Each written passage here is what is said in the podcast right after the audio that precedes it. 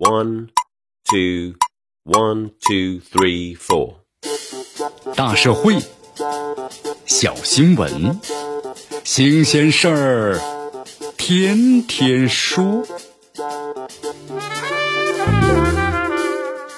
朋友们，你们好，这里是天天说事儿，我是江南。你看这两天工信部宣布啊，取消这个通信行程卡的星号标记，是获得了一片的赞誉之声。但是根据媒体的报道，这连日来虽然行程卡呢没有了星号，但多个地方啊采取了是替代的方案。比如有的地方表示将在呢地方健康码上用旅居史标签的颜色进行分类，也有的地方用感叹号在健康码上呢予以标记。这种举措呀，引起了公众的热议，并且由此在舆论场上就出现了这地方会不会以此呢为依据来层层加码这样的担忧。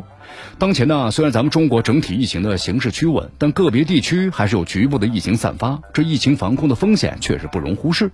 你看这两天咱们中国呢新增本土病例三十八例，在安徽的四县等地啊，有区域呢陆续升级为是高风险区、中风险地区。那么这些呢都是在提醒各地。这疫情啊还没有过去，各地呢依然需要坚持动态清零的总方针，要做好呢常态化的防疫，因地制宜，科学防控，精准的实测。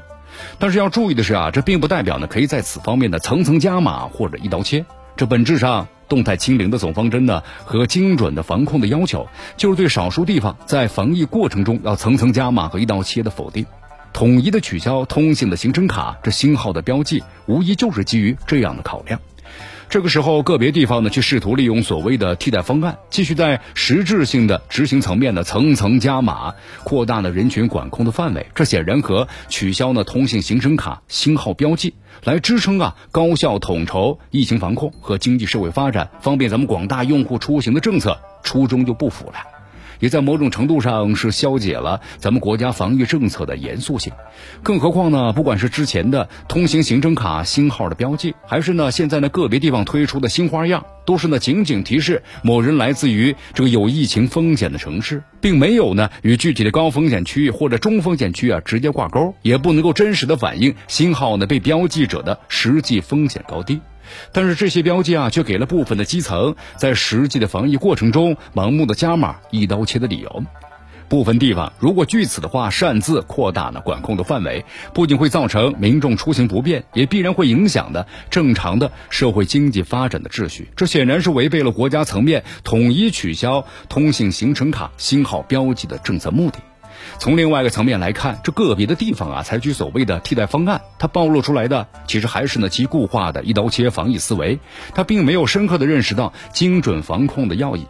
这也是导致呢取消通信行程卡星号这样的善政，在落实过程中被个别的地方悬置呢架空的根源所在，这尤其是值得呢各个方面的警惕和反思，可以看得出啊。这几天呢，取消行程卡星号标记对经济发展的促进作用啊，正在逐步显现。不少的民众都打算在这个夏日的出行，多地啊也陆续的开始增加了航班次数，包括的火车的班次，这都是呢积极的反应。它显示出了相当的市场的活力。此时此刻呢，千万不能够任由个别地方啊擅自加码，那么让这个善政啊大打折扣，增加了民众的顾虑，也影响了市场的预期。对此，咱们对个别地方出台的或者是和防疫政策呀所相抵的替代方案，相关部门呢不妨是及时呢出手予以纠偏，并且督促呢各地要严格按照国家层面相关的要求啊予以呢科学防控、精准的施策，